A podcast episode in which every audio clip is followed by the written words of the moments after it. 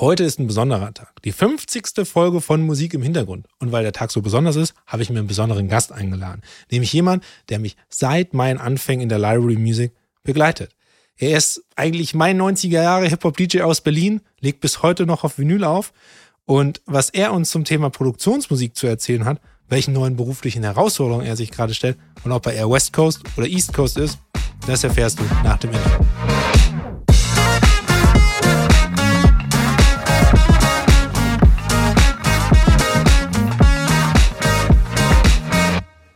Und damit herzlich willkommen zu einer neuen Folge von Musik im Hintergrund, dein Podcast über die verrückte Welt der Lyra Music. Und heute habe ich einen richtig besonderen Gast bei mir in der Sendung. Ich will ihn gar nicht lange ankündigen. Viele von euch kennen ihn schon. Herzlich willkommen, Marc Bühler. Ja, moin. Hey Patrick. Na? Hallo Marc, grüß dich. Also ich habe ja schon gesagt, dich müssten eigentlich viele Leute kennen, weil viele aus der TV-Welt eine musikalische Vergangenheit mit dir haben werden, vielleicht. Ähm, aber trotzdem gib doch mal ganz kurz vier, fünf Sätze, die dich am besten vorstellen.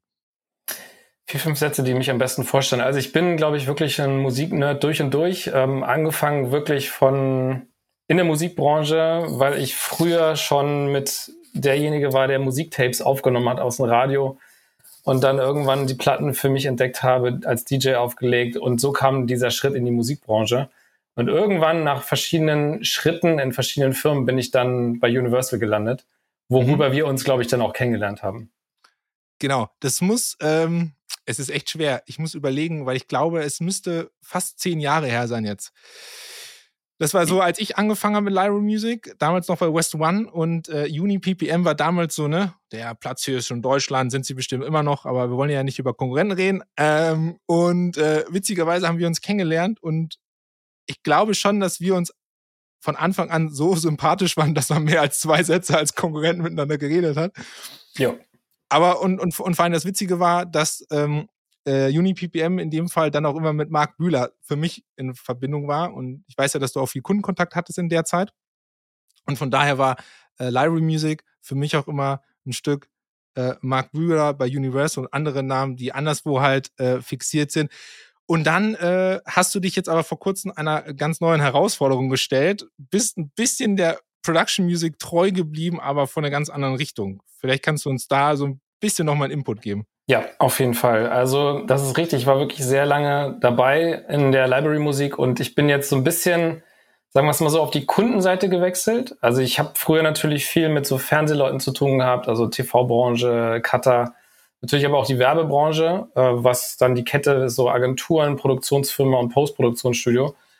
Und jetzt bin ich eben auf die Seite des, ich sage mal, Kunden gewechselt. Also ich bin im Tonstudio bei, mhm. bei Yesian Music, wo wir Auftragskomposition machen. Das heißt, wenn die Agentur, Produktionsfirma auf uns zukommt, ähm, Musik benötigt, also wirklich eine Komposition mhm. benötigt, dann sind wir dafür da, das halt wirklich das Bild auszustatten mit einer guten Musik, aufs Bild angepasst. Das ist eigentlich das, was die Firma macht hauptsächlich. Und ähm, das ist auch Teil meines Jobs. Also ich bin selber kein Composer, aber ich bin derjenige, der quasi so die Schnittstelle ist zwischen den Agenturen, weil ich halt, was du schon meintest, viel Akquise oder viel Kundenkontakt früher hatte. Mhm. Habe ich jetzt auch wieder, weil ich eben viel aus dem Bereich noch kenne, aus der damaligen ja. Zeit. Und ähm, so kommt es dann zustande, dass wir natürlich dann auch so die Kommunikation übernehmen und ich so das, das Briefing von Kunden erhalte, beziehungsweise das macht dann wiederum eine Producerin bei mir im Team. Mhm. Und der Composer nimmt das dann auf und macht daraus ein Musikstück, um es mal einfach runterzubrechen. Ja, okay. Ähm, drei Fragen gleich dazu, die mir äh, äh, in den Kopf geschossen sind sofort. Ist, also ihr macht nur Auftragsposition oder habt ihr, äh, macht ihr auch so ein Music Supervision, was kommerzielle Tracks angeht, Rechteklärung, weil die Wünsche der Kunden werden ja höchstwahrscheinlich genauso unterschiedlich sein, wie es jetzt bei RipQ ist. Ja, genau, das ist es eigentlich wirklich. Also, sagen wir es mal so, wir haben die Möglichkeit, halt wirklich eine eigene Komposition zu machen durch die Composer, also mit Inhouse-Composern oder Freelance-Composern. Der zweite Punkt ist, die Sachen, die wir zum Beispiel für Pitches komponieren, die sammeln wir natürlich auch. Die gehen natürlich nicht verloren, wenn wir jetzt zum Beispiel den Auftrag nicht bekommen. Dann haben wir da auch so eine, ich sage mal, eine Art Library, eine Musiklibrary, mhm. Musikarchiv, wo wir das zusammenfassen und eine weitere Möglichkeit ist das, was du gerade gesagt hast, so Musiksupervision ist natürlich da, dass wir halt die Rechteklärung machen. Das heißt, zum einen können wir, oder das ist auch Teil meines Jobs, dass wir halt die Leute kreativ beraten, was sie musikalisch haben möchten. Das wäre halt, wie gesagt, die Komposition oder halt wirklich einen kommerziellen Track zu lizenzieren.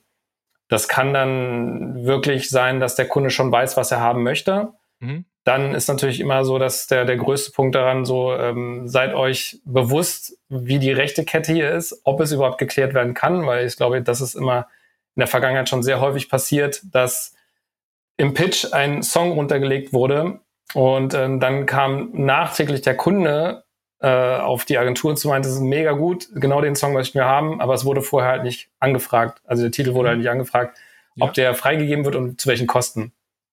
Und, und das ist halt nämlich das erste Problem, weil wenn sich ein Song erstmal im Kopf eines Kunden festsetzt, dann kriegst du den meistens nicht mehr raus. Also das ist meine, meine Erfahrung, sobald sich, und gerade auch wenn es ein kommerzieller Titel ist oder so, sobald der drin ist im Kopf, es ist super, super schwierig, den Kunden davon zu überzeugen, dass es Alternativen geben könnte, die genauso gut sind. Richtig, ja. Eine Song. ja genau. Und dann ist natürlich der, äh, derjenige, der die Musik eingebaut hat, am Ende so der, der das halt eben auch irgendwie ein bisschen ausbaden muss, also beziehungsweise unterstützen muss. Mhm. Und dann muss halt wirklich entweder geguckt werden, so der Kunde hat sich verliebt in diesen Song. Dann wenn wir zum Beispiel dafür da, zu sagen, okay, wir kümmern uns die Rechteklärung. Also wir sind so ein bisschen dazwischen. Also zwischen der Agentur, der wiederum den Song halt haben möchte. Und wir sind dann dazwischen, zwischen Verlag und Label, wo wir halt die Rechte ja. dafür anfragen müssen und welche Kosten dafür entstehen. Und das geben wir dann weiter, machen Vertragsverhandlungen, um dann im Endeffekt im besten Fall halt wirklich den Track zu klären, um dann der Kunde das halt einbauen kann, damit er happy ist.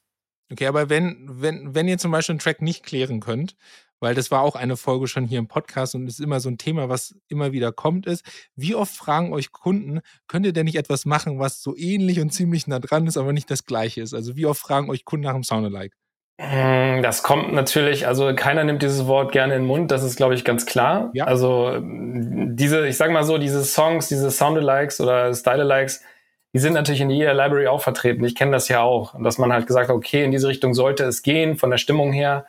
Und in, bei uns ist es natürlich ähnlich, dass die Kunden sagen so, ähm, wie sieht's aus? Also in welche Richtung können wir hier gehen? Wie weit können wir gehen? Und man muss auch dazu sagen, es gibt ja auch Musikwissenschaftler oder Musikforensiker nennen sie sich ja auch immer so gerne. Ich denke da natürlich immer direkt an CSI, aber es sind halt trotzdem Forensiker. Ja. Nehmen dieses Musikstück auseinander und äh, oder Gutachter und die kriegen natürlich dann diese ganzen Informationen und sagen so, ja, das ist das ist äh, zu nah am Original oder macht hier noch mal ein bisschen was anders.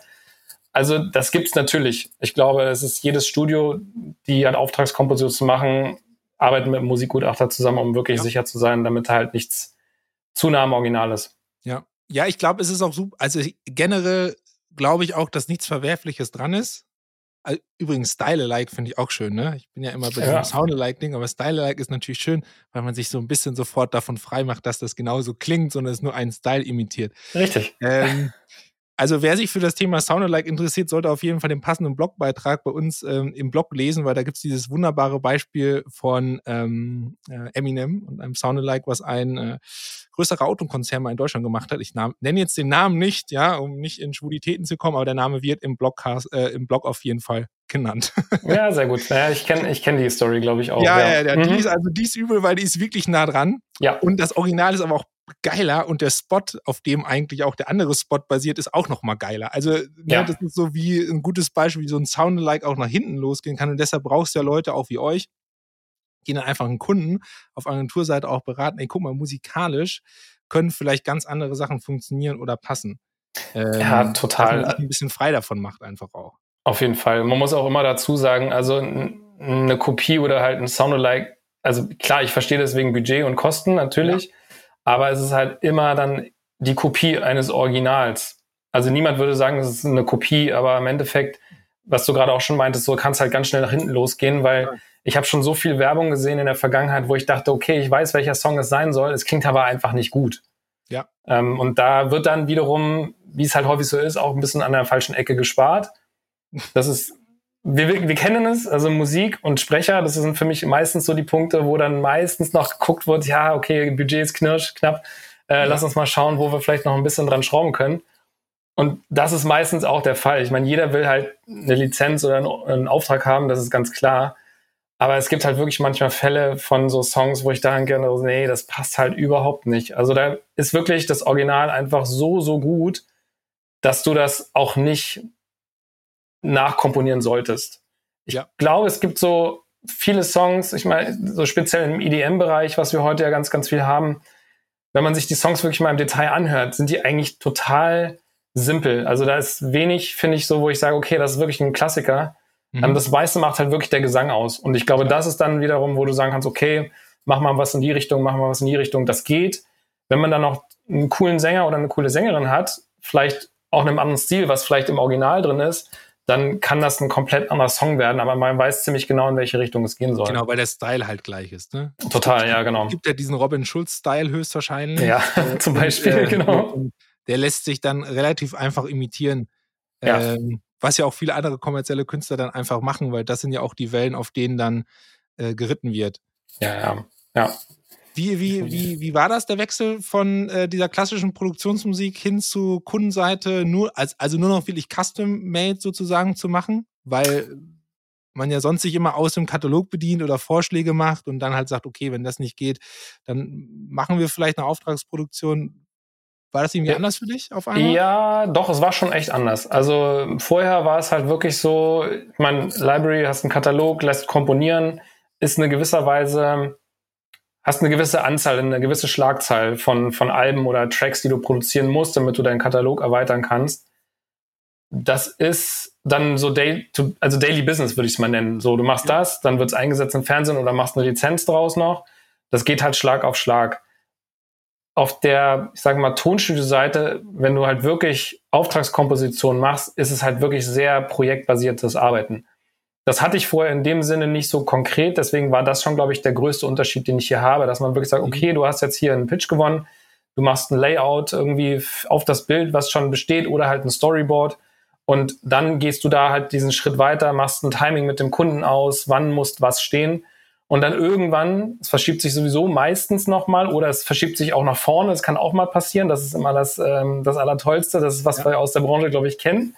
So, eigentlich war es erst Abgabe in einer Woche. Ah nee, ah, wir müssen es jetzt doch schon Anfang jetzt. der Woche haben. Jetzt, genau, am besten jetzt, am besten gestern. Ja. Und das ist, glaube ich, das, das Spannende auch daran, dass du halt wirklich so ein, so ein enges, sag mal, Gerüst hast, in welcher Zeit du das abliefern musst. Ja. Das, ähm, das ist natürlich dann auch so, dass manche, manche Tage auch länger sind, weil du halt wirklich dann, du musst daran arbeiten, weil sonst kriegst du es einfach nicht hin. Ja, klar. Dafür hast du dann einfach so dieses Projekt aber abgeschlossen und hast entweder parallel ein anderes oder dann fängt ein neues an. Das ist, glaube ich, so der größte Unterschied hier in dem Fall, was ich wirklich gemerkt habe, seitdem ich da bin. Ich glaube auch, was ein großer Unterschied ist, zumindest merke ich das, wenn wir mal eine Auftragsproduktion, was ja selten der Fall ist, aber trotzdem machen wir es zwischendurch, ähm, ist, dass du viel, viel intensiver über ein Projekt und ein Musikstück sozusagen sprichst, als wenn du jetzt dieses, wie du es gerade gesagt hast, Day-to-Day-Library-Business halt hast, wo du schon ähm, ein Komponist ähm, Feedback auf die Komposition gibst, aber das ist nun mal nicht der Kunde. Und hier sprichst du äh, in diesen Auftragsproduktionen viel, viel intensiver mit dem Kunden über ein Stück. Und ähm, weil man so viel spricht, jetzt kommt sozusagen meine Brücke, die ich bauen will, weil man so viel spricht, ist es bei dir auch manchmal so, zumindest ist es meine Erfahrung, dass Musik so eine Sprache ist, die man nicht wirklich sprechen kann. Also es gibt ja diesen schönen Spruch, ne, äh, Musik ist wie Architektur, die kann man einfach nicht tanzen, so ungefähr. So dass jeder ein anderes Wording für bestimmte Sachen hat, ne? Also, keine Ahnung, von was ist, was ist warme Musik? Oder was ja. ist fröhliche Musik? Oder weißt du, was ich meine? Ja, ich weiß, was du meinst. Also, das, ja, das ist, das ist ein sehr guter Punkt, weil jeder hat dann doch also in gewisser Weise ist es schon subjektiv. Ich meine, so bestimmte Sachen sind klar. Wenn du was, sagen wir mal, sowas haben willst, was so warm, Akustik, Folk, Gitarre, so, ich glaube, da weiß jeder, was gemeint ist. Ja. Aber es gibt so viele, so viele Details noch, wo du echt so Songs auseinander nimmst. Auch, also ich selber mache das nur bedingt, beziehungsweise setze mich häufig dazu, weil ähm, meine Producerin Julia und mein Chef Ingmar da halt auch wirklich so die sitzen im Studio, wenn der Song quasi gebastelt wurde, aufs Bild angelegt wurde, um dann halt noch zu gucken, so, ja, aber da muss noch ein bisschen mehr, das muss mehr auf den Punkt und so weiter. Das ist so, so detailliert, ähm, wie man mit diesem Musikstück arbeitet. Das ist schon wahnsinnig faszinierend und ja. es ist halt auch wirklich, es ist subjektiv. Auf der anderen Seite geben die Leute uns ja auch diesen Auftrag, damit wir, weil wir quasi die Experten sind in diesem Bereich, das halt machen auch. Aber es ist trotzdem manchmal ein bisschen schwierig, weil manchmal hat man doch eine eigene Meinung, wie man es vielleicht machen sollte. Und dann sagt der Kunde aber doch, er würde es lieber noch ein bisschen anders haben. Und dann kommt man, natürlich kommt man irgendwann zusammen und irgendwann ist das ja. Projekt auch fertig. Und dann ist man natürlich auch zufrieden. Manchmal denkt man sich auch, hätte man es ein bisschen mehr in die Richtung machen können, aber dann ist dann auch wiederum der eigene subjektive Geschmack. Das muss man auch dazu sagen, weil der Kunde ist halt, ja, wissen wir, der Kunde ist halt König, dann machst ja, du so, du bist wie er Dienstleister, du musst ja einfach. Genau, wir sind halt Dienstleister, durch und durch. Ja. Genau so ist es, ja. Und, aber du hast ähm, das hast schon richtig erkannt. Also du nimmst diesen Song, den du halt dafür bastelst, für dieses Bild, nimmst du viel mehr du nimmst ihn viel mehr auseinander. Du analysierst ja. ihn viel mehr, der wird viel mehr arrangiert als das, was du halt quasi mit einem komponierten Library-Track hast, den du weitergibst. Der wird von jemand anderem aufs Bild angepasst, von einem Editor und du bist aus der Sache halt komplett raus. Das ist, ich glaube, auf jeden Fall der, der, einer der größten Unterschiede in dem Fall. Genau, weil du ja ne, beim Day-to-Day Library Business hast du halt nicht so viel Kommunikation mit dem Kunden hinsichtlich mit, ja, mir gefällt das und das und könnt ihr das mal so machen und da wollten wir eigentlich das und das erzählen, sondern oft ist es ja so, entweder passt der Titel oder nicht und Ne, deshalb macht ihr auch die, äh, ähm, äh, die Supervision und die Custom Work, wenn man sich eure Referenzen auf der Webseite anguckt. Da ist ja jetzt nicht, ähm, keine Ahnung, Brit das Talk-Magazin drin, sondern das sind ja meistens äh, größere, größere, also nichts gegen Brit übrigens, ne? Cooles Comeback, by the way, ja. Ähm, da sind ja meistens große Spots drin, äh, große ja. ähm, On-Air-Flights hatte ich, glaube ich, auch gesehen, äh, ähm, alles eher Richtung Advertisement und so. Und da macht das natürlich auch Sinn, ne? weil mal abgesehen davon, dass da vielleicht noch ein bisschen mehr Budget dann da ist, aber da geht's ja auch wirklich darum, dass du in einer kurzen Zeit relativ on point was liefern muss und das musikalisch auch passen muss. Aber mit den Übersetzungsfehlern, ähm, weil ich, da muss ich jetzt nochmal drauf rumreiten, einfach weil es so ein schönes, ich, ich, ich finde das schön, weil diese Übersetzungsfehler entstehen ganz viel und ich will, da, will das nochmal erwähnen, weil oft ist es so, deshalb war es so wichtig, dass du gesagt hast, wir sind Dienstleister, ähm, ist, dass wenn du zum Beispiel mit einem Komponisten alleine arbeitest und eben kein Bindeglied dazwischen hast, kein Übersetzer, kein ähm, äh, ja, kein, kein Stopper, keine Mauer in der Kommunikation oder wie auch immer, dann ist natürlich der Komponist fühlt sich halt oft auch als Kreativer, hat vielleicht nicht dieses Dienstleister gehen und irgendwann, wenn man zu lange auch redet miteinander, dann versteht man gegenseitig eigentlich gar nicht mehr, was der andere will.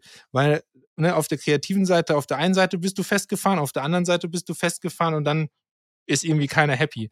Von daher finde ich immer diesen ähm, jemand in der Mitte zu haben, als Kommunikationspartner, als Dialogpartner, der das Ganze leitet, führt, finde ich eigentlich eine, ähm, finde ich eine richtig gute Sache bei, bei den Geschichten. Und das sollte es einem auch wert sein, dann, als jetzt einfach einen Auftragskomponisten zu nehmen, hatte ich erst in der, vor zwei Folgen mit mittlerer Erfahrung oder weniger Erfahrung und dann ist man unhappy mit dem Projekt und man kann nicht halt liefern in der entsprechenden Timeline.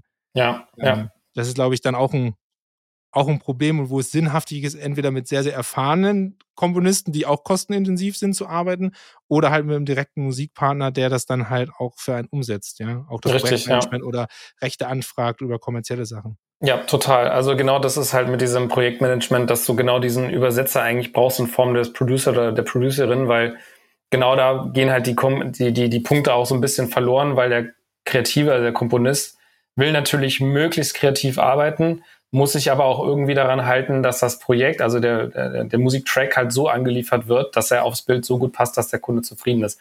Ja. Da, da, da muss man halt wirklich dann diese Welten so ein bisschen zusammenführen. Ich meine, es hat immer noch, es hat noch immer funktioniert, aber der Weg dahin ist manchmal doch recht steinig. Ja, bin ich bei dir. Hast du, hast du das Gefühl, eine Fangfrage fast schon. Hast du das Gefühl, dass der, dass die Wertigkeit von kommerzieller Musik in der Lizenzierung höher geworden ist in den letzten Jahren? Also sind Lizenzen teurer geworden? Oder sind sie billiger geworden, weil mehr angefragt wird und Sync mittlerweile für alle noch, noch dominierenderes Thema ist, sozusagen, intern? Oh, das ist eine gute Frage. Also preislich ist es eigentlich eher, finde ich, rück, also es ist geringer geworden, weil das, was mhm. ich früher mitbekommen habe, ich meine, ich war ja nie hundertprozentig in diesem Sync-Business tätig, jetzt für kommerzielle Tracks, aber ich habe es natürlich mitbekommen, weil ich ja. ja im Verlag war, war es so, dass die Preise einfach sehr, sehr, sehr, sagen wir mal so, stabil oder es wurde nicht dran gerüttelt an den ja. Preisen. Es wurde halt gemacht. Aber je mehr Komponisten auf den Markt gekommen sind, je mehr dieses Musikgeschäft halt einfach auch, sag mal, volatiler geworden ist, weil viele Verlage, auch Kleinstverlage gemerkt haben, ah, okay, das Business ist durchaus lukrativ, wenn man halt hier Sync-Lizenzen einholt. Ja. Dementsprechend sind dann, glaube ich, auch insgesamt die Verlagsleute flexibler geworden. Also ich glaube eher, dass bei einem Großteil der Tracks die Kosten niedriger sind sogar. Mhm. Obwohl natürlich immer noch probiert wird, das meiste rausholen, was ja völlig legitim ja. ist, ja auch klar. Ähm, und dann hast du wiederum aber vielleicht auch das, was du meinen könntest, so Tracks, die halt so bekannt sind, die müssen genommen werden, die vielleicht aus den 90er sind, aus den 2000ern eine unfassbare Reputation haben und wo dann der Verlag bzw. der Urheber aufrufen kann, was er will, weil der Kunde unbedingt einen Track haben will. Und ja. dann sind die Kosten vielleicht in so einer Dimension, wo du selbst sagen würdest, so, ey, okay, dafür ist halt eine unfassbare sechsstellige Summe drin, Budget drin. Ja. Und ich glaube, da sind die Kosten dann tendenziell schon gestiegen. Mhm. Ähm, also die Lücke, also ich glaube, es geht so ein bisschen auseinander dass mehr Player auf dem Markt sind, die halt dieses Sync-Business auf jeden Fall nutzen wollen.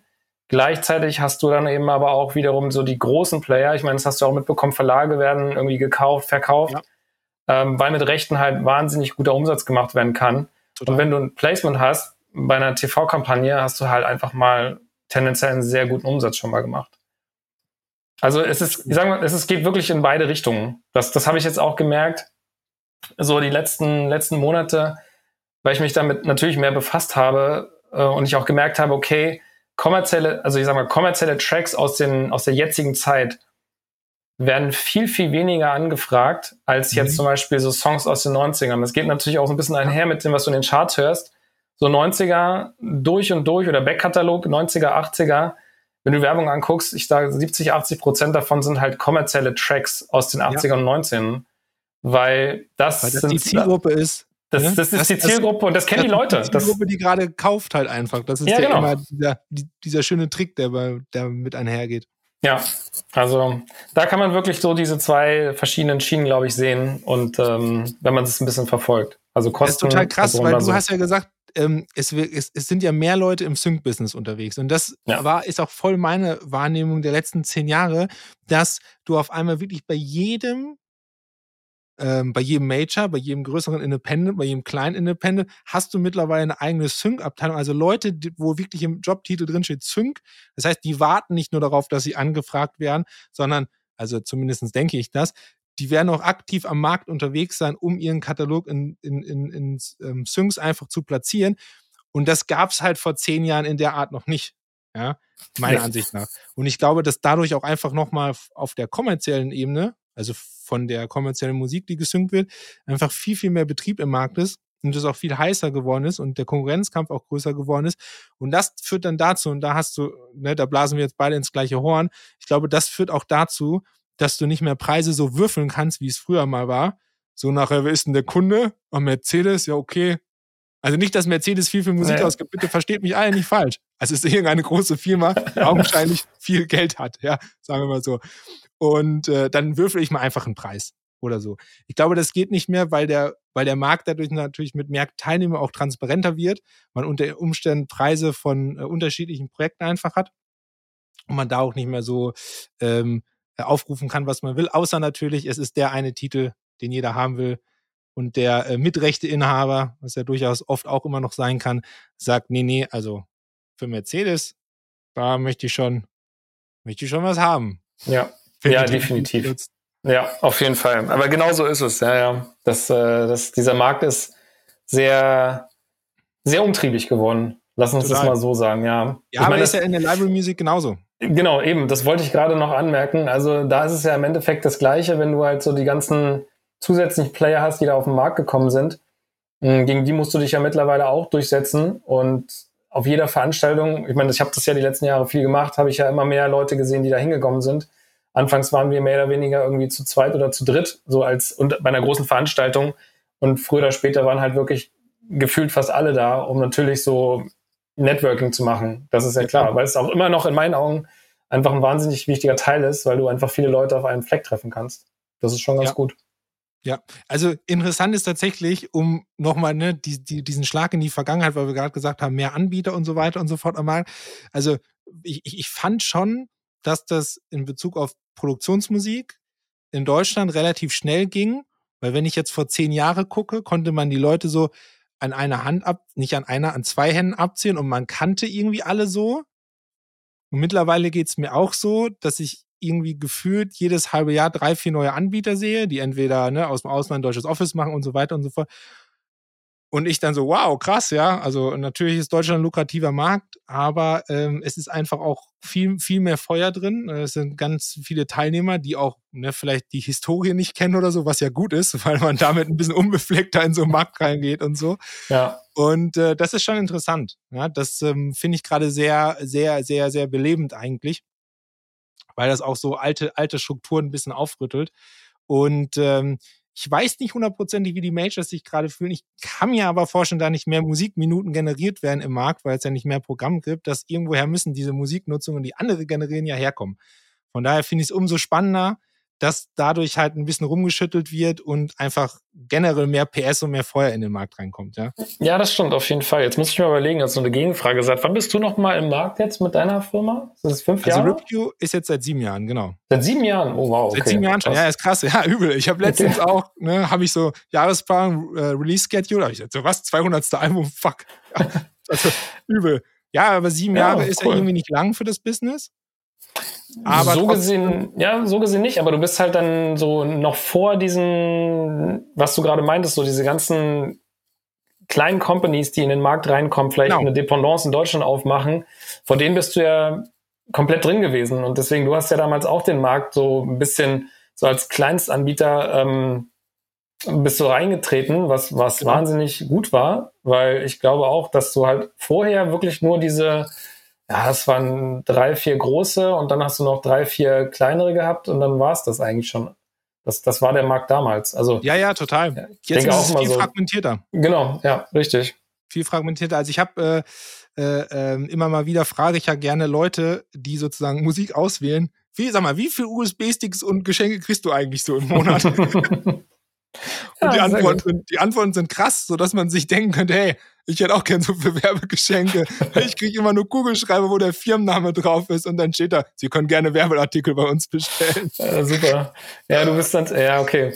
Ja, okay, dann ist es also immer noch so. Also ich meine, wir haben damit auch wirklich, also ich meine, das machst du ja wahrscheinlich auch hier und da noch, äh, so ein bisschen Merch zu produzieren, um das zu verschicken. Das haben wir auch ganz, ganz viel gemacht und das ist aber, glaube ich, schon in gewisser Weise auch wichtig, damit man so ein bisschen bei den Leuten im Kopf bleibt. Ich meine, es muss jetzt nicht jeder, jeder x-te äh, Kugelschreiber sein, was auch praktisch sein kann. Aber ich glaube, irgendwann musste man sich auch andere Sachen einfallen. Und ich glaube, wenn man so ein bisschen kreativ ist, dann kann man die Leute auch bei Laune halten. Natürlich geht nicht alles über Merch, das weiß ich auch. Es geht um die Qualität, was du halt anbieten kannst und wie du dich als Person gibst, ob die Leute dich als Person mögen, ob du da, ob sie deine, deine Seite mögen.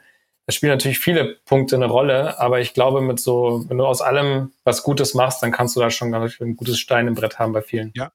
Halten wir fest, der Markt wird fragmentierter. Ja. Realisatoren und Kreative kriegen ziemlich viel Merch. Man muss aus der Masse herausstechen.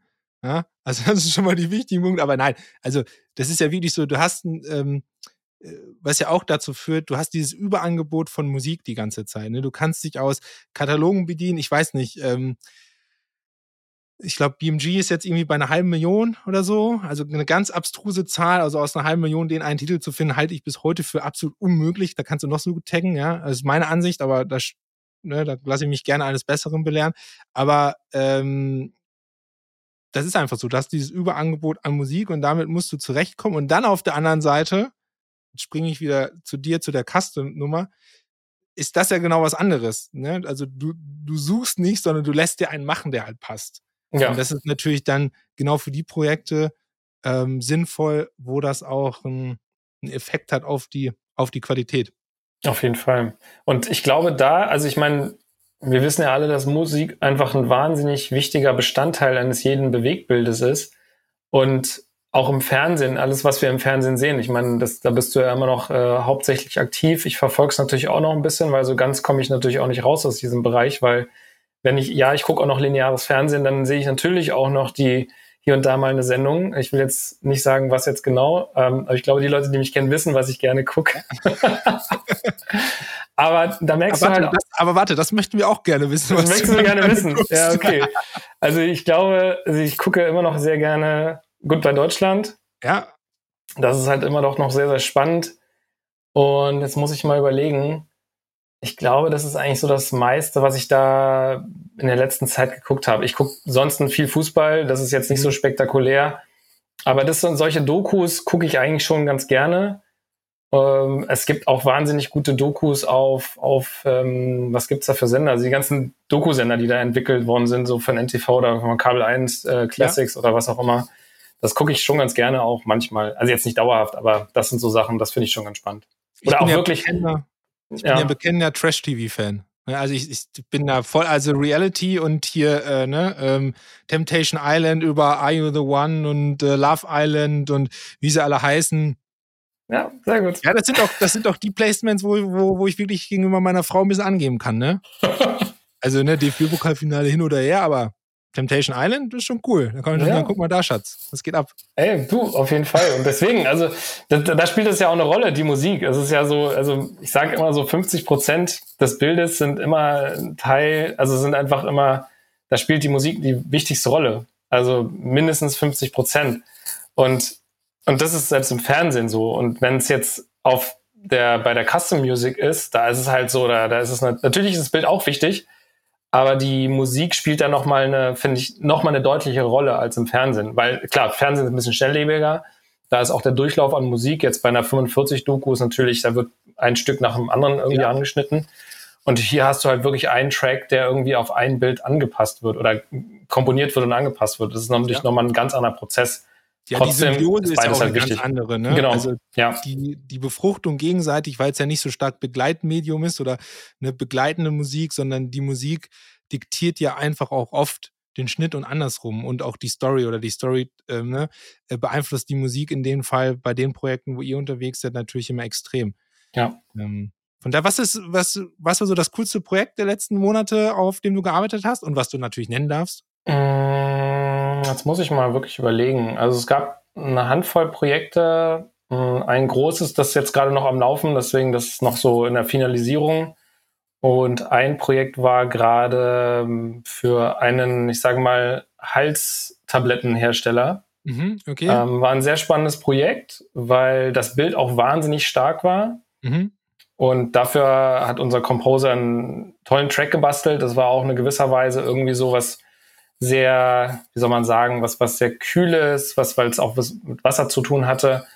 Und was sogar fast noch besser war, was immer danach gemacht wird, was ich vorher gar nicht wusste, es wird noch ein Director's Cut gemacht von dem Spot, mhm. der eigentlich geschaltet wird. Ja. Und da war das sogar noch besser. Also der Track war noch mal ein, ein anderer und der war noch deutlich besser. Also wir waren da, glaube ich, echt, wie lange war das? Also ging es verhältnismäßig schnell, ging das sogar für diese, für diesen Spot. Oh, gute Frage. Ich glaube, es hat im November angefangen und wir mhm. waren Ende Februar.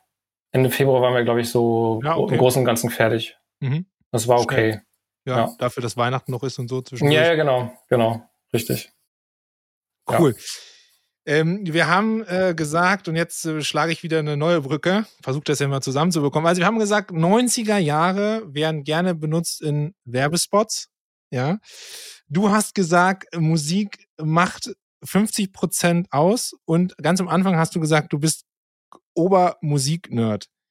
Und das bringt mich eigentlich zu unserem letzten Kapitel in der heutigen Sendung, denn Marc Bühler ist auch mein Hip-Hop-DJ in Berlin, mein Hip-Hop-90er-DJ in Berlin sozusagen, ja.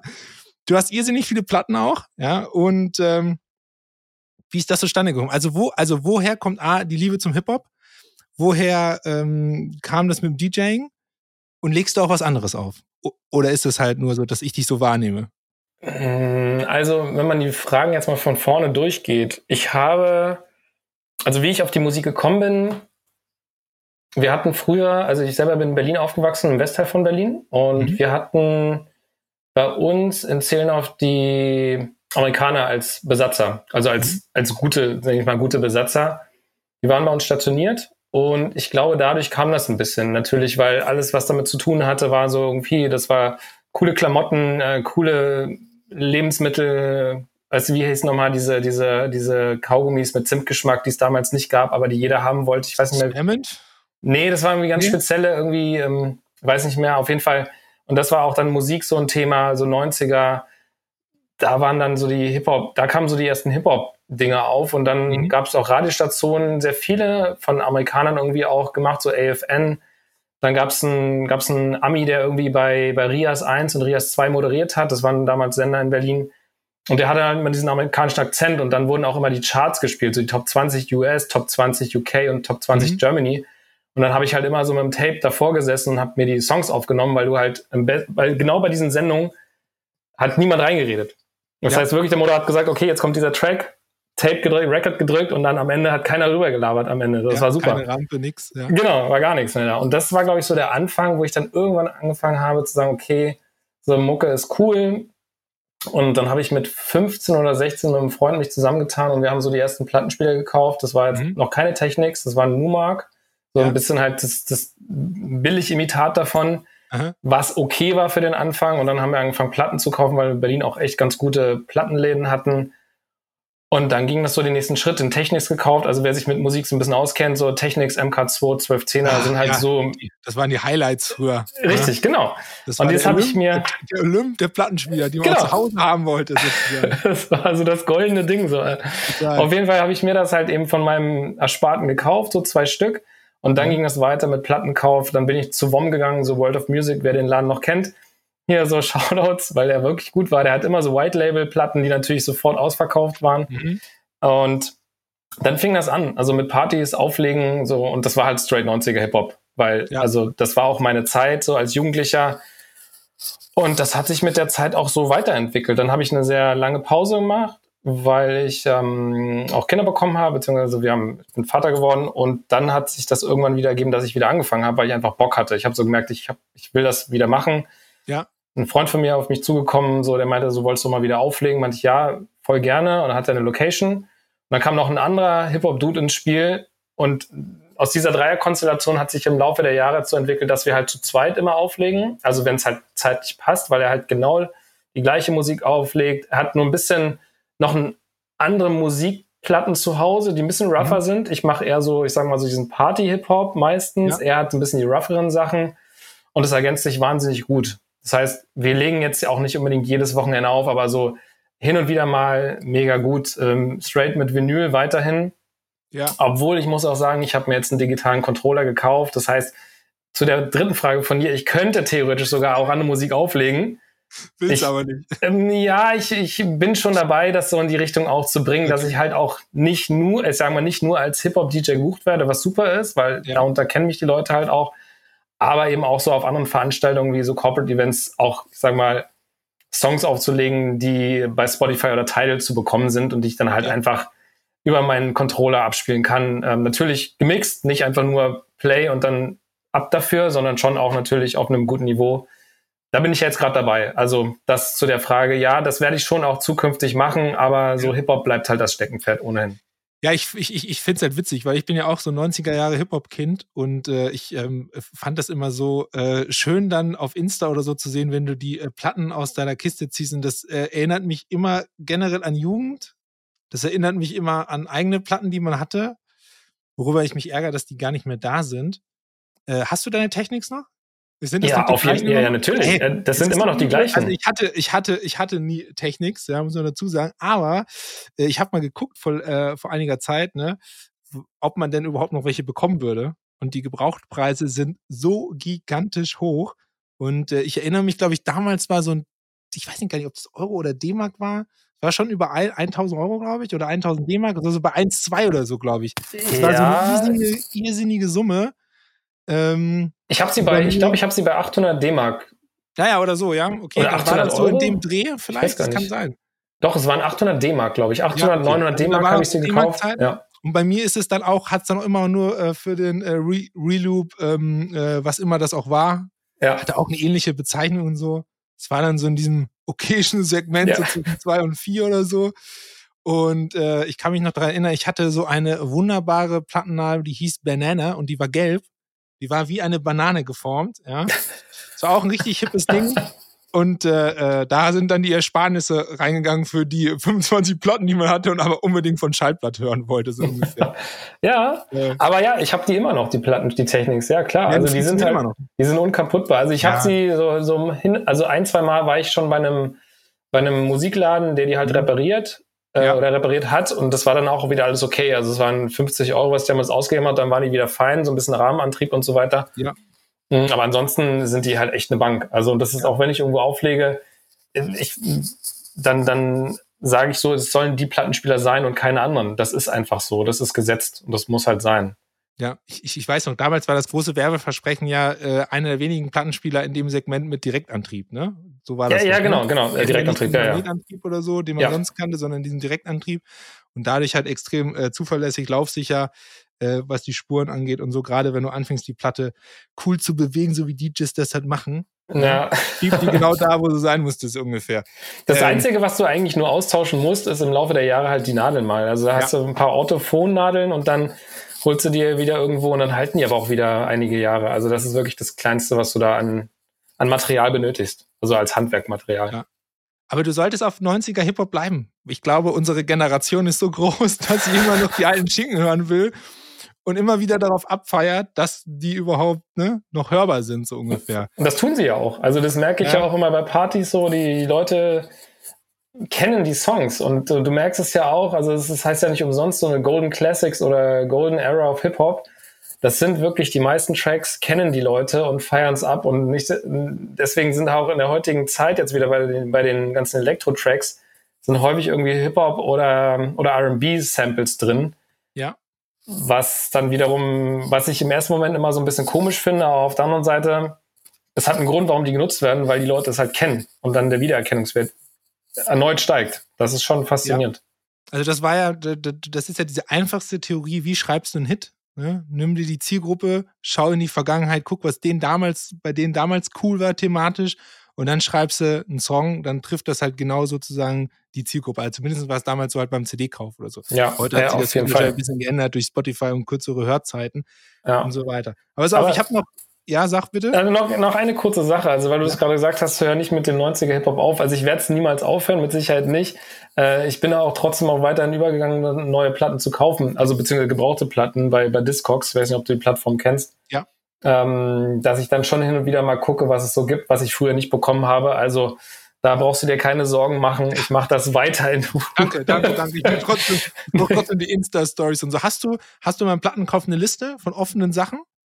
Also, wo du denkst, äh, muss ich auf jeden Fall noch haben oder so? Ja, es gibt schon noch einiges, aber da habe ich mir Notizen gemacht, die sind mir aber aktuell zu teuer. Es gibt wirklich mhm. Platten, die einfach so. Also, ich habe so, so, ein, so ein Maximum, was ich ausgeben würde. Und es ist für eine, für eine Vinyl-Maxi ist es halt eher so bei, bei, bei 8 Euro maximal, ja. 8 bis 10 Euro. Okay. Aber ja. es gibt so viele Vinyls, die ich gerne hätte, die kosten dann aber locker mal irgendwie 30 Euro oder ein Album irgendwie auch mal 100 Euro. Das, das, das möchte ich auch nicht ausgeben. Das ist aber auch okay. Ja, dann wartet man einfach, bis die Gelegenheit kommt. Ja. Und dann, dann schlägt man halt zu. Ja.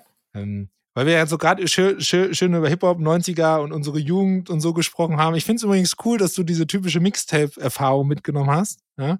Ich ähm, habe das tatsächlich vor, vorgestern, vorgestern noch meinem Sohn erzählt, wie man früher Musik gehört hat und plus wie man sich Musik be besorgt hat, nämlich indem man Radiosendungen aufgezeichnet hat. Ja. Genauso lief es nämlich früher.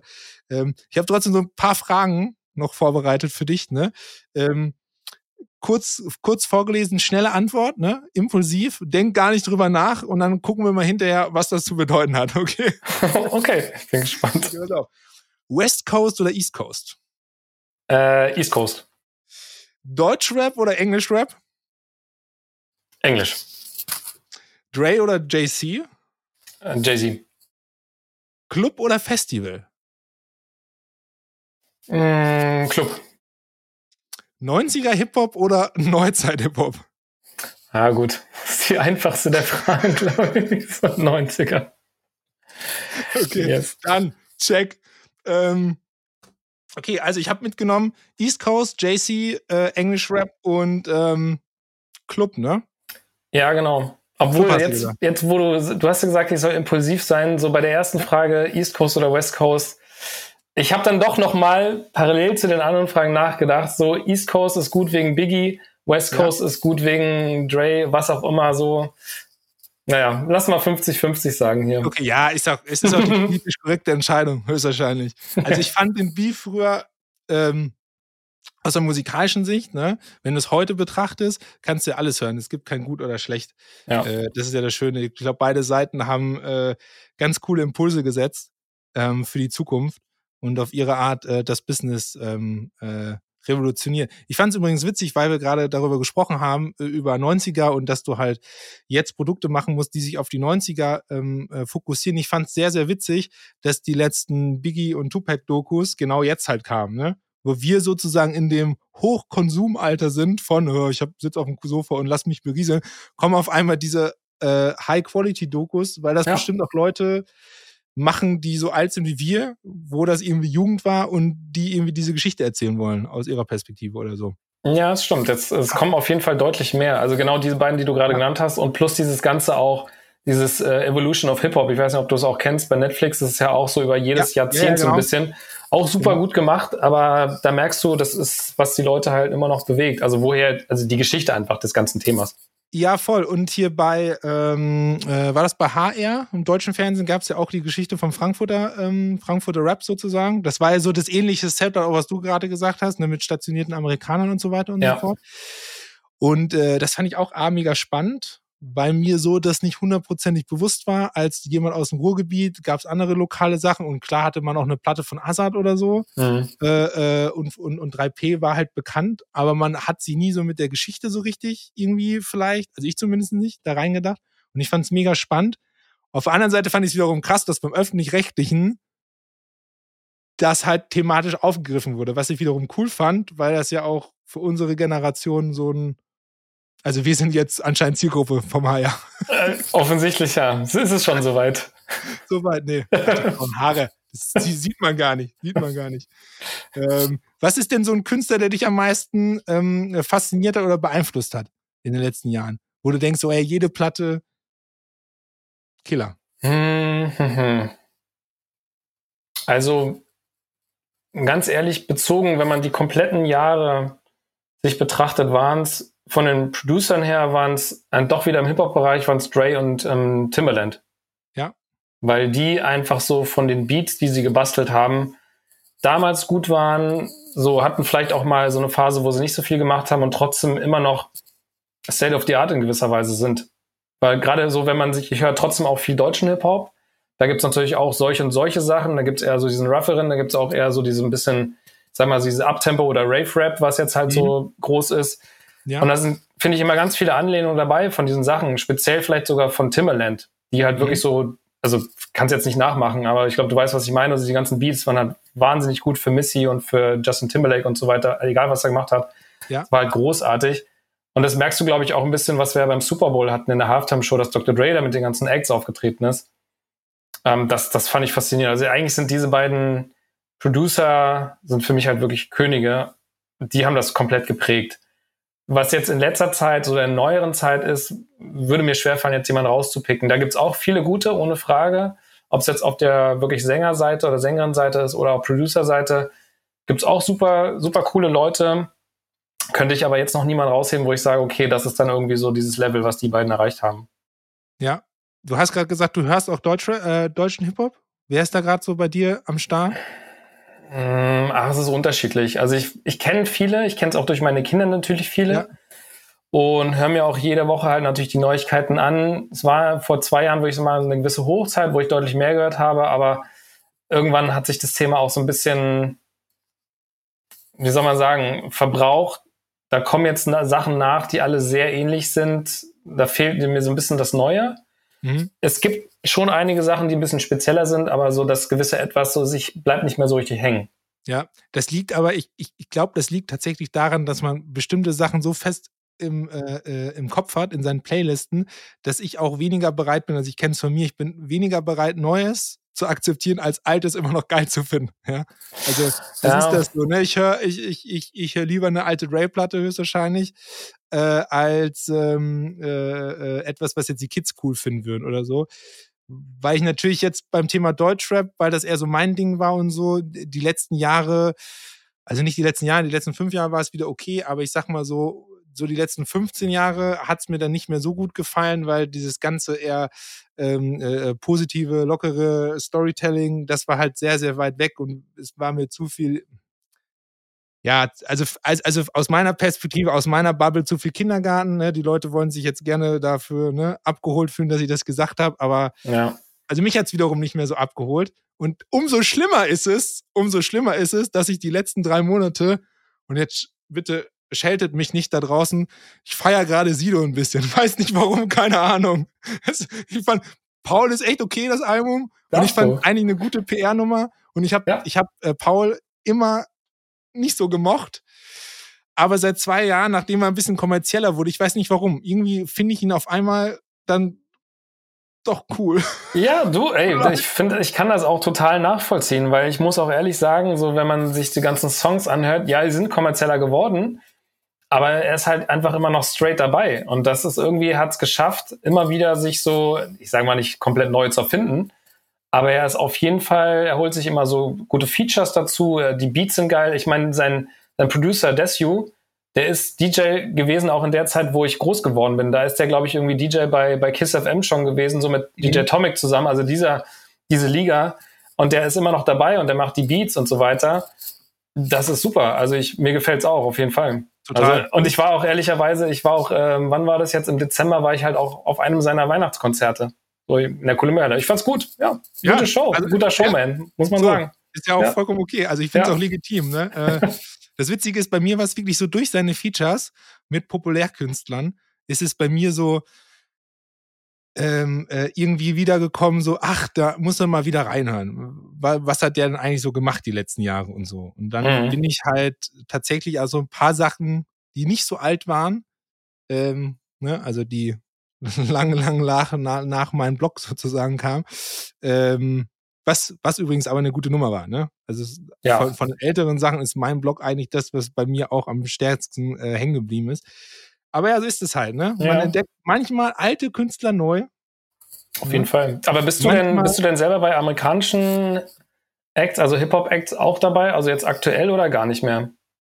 Naja, das Problem ist halt, durch dieses ganze Spotify-Thema oder generell Music Streaming habe ich wirklich das Problem, mir Künstler zu merken. Ich mhm. habe dann Sachen in der Playlist, die Playlisten sind immer riesig, ab und zu kommt eine Nummer, die ich gut finde, dann schiebe ich die da rein. Ähm, wenn ich tatsächlich darauf angesprochen worden wäre, wäre es auch JC und Ray, weil ich die Sachen einfach gut finde, in, im Kontext halt vor allen Dingen zu der Zeit, das, was innovativ war. Ich war in den 90ern ein großer Fan von Most Def. Mhm. Finde ich auch bis heute noch cool. Und äh, NAS fand ich auch immer cool. Ja. NAS, ja. Ja, sehr gut. Ja, auf jeden so, Fall. So, also. so, die typischen, die man als Deutscher halt hört. die es immer einen Teich geschafft haben. Und geil ist auch, Leute, ich weiß nicht, ob ihr den Film kennt. Viele Grüße an meine ähm, Schulfreunde da draußen. How High, dazu gibt's einen geilen Soundtrack. Ja. Nummer zwei, ja, das ist der Killer. Das war Method Man und äh, Redman. Und das war ziemlich cool. Ja. ja. Da kann ich, ich nur, heute noch gerne. Ja, sehr gut. Das kann ich und nur bestätigen. Der Film ist auch heute noch schon lustig. Ja, ja auf, jeden Fall. auf jeden Fall. Ja. Ähm, okay, also ich wollte gerade sagen, äh, manchmal entdeckt man alte Künstler neu, manchmal sieht man alte Gesichter in, in neuen Herausforderungen. Habe ich dich jetzt gesehen. Und äh, ich fand, es war eine total intensive und schöne Unterhaltung, Marc. Ganz lieben Dank dafür. Ich habe viel mitgenommen und ich hoffe, dass ich dich vom 90er Hip-Hop noch weiter überzeugen konnte, dass du bloß nicht. Nein, mach das ruhig. Ich bleibe Aber dabei. Bleib 90er Hip-Hop treu. ich bleibe dabei. Ja, auf jeden Fall. Äh, vielen Dank. Auf jeden Fall. Es hat Spaß gemacht. Ich wünsche dir auch viel Erfolg weiter ähm, äh, bei Jessian, dass ihr schöne Projekte umsetzt und ich werde natürlich äh, schauen, äh, ob ihr das auch ordentlich macht. Und äh, wenn mir da irgendwas auffallen sollte, dass das nicht gut ist, dann melde ich mich. Okay. Mach das. und äh, du bist, ja, ich wünsche dir auch weiterhin viel Erfolg bei deinen Einsätzen bei bei allen möglichen ja, Trash-Formaten. Trash, ja, Wie auch immer. Ja, ja du, also, ey. Ja, Trash, also, ne, Leute, also, wenn ihr Trash-TV machen solltet, denkt bitte an Patrick von RipQ. Ihr würdet mir da mit einem sehr großen Gefallen tun. Nicht nur mir, sondern auch meiner liebenswerten Ehefrau. Ja, sehr gut. Bitte sehr gut. setzt die Musik ein. Marc, ganz lieben Dank für deine Zeit. Patrick, danke dir auf jeden Fall. Alles gut, mein Lieber. Ciao. Ciao. Wenn dir das Gespräch mit mir und Marc gefallen hat, dann lass gerne eine Bewertung für diesen Podcast da mach ein Abo auf Musik im Hintergrund oder supporte mich in den Social Media Kanälen, von denen du mich vielleicht kennst. Und während du das machst, ist bereits die neue Folge in Produktion. Das heißt, wir hören uns bald wieder. Und bis dahin, keep ripping.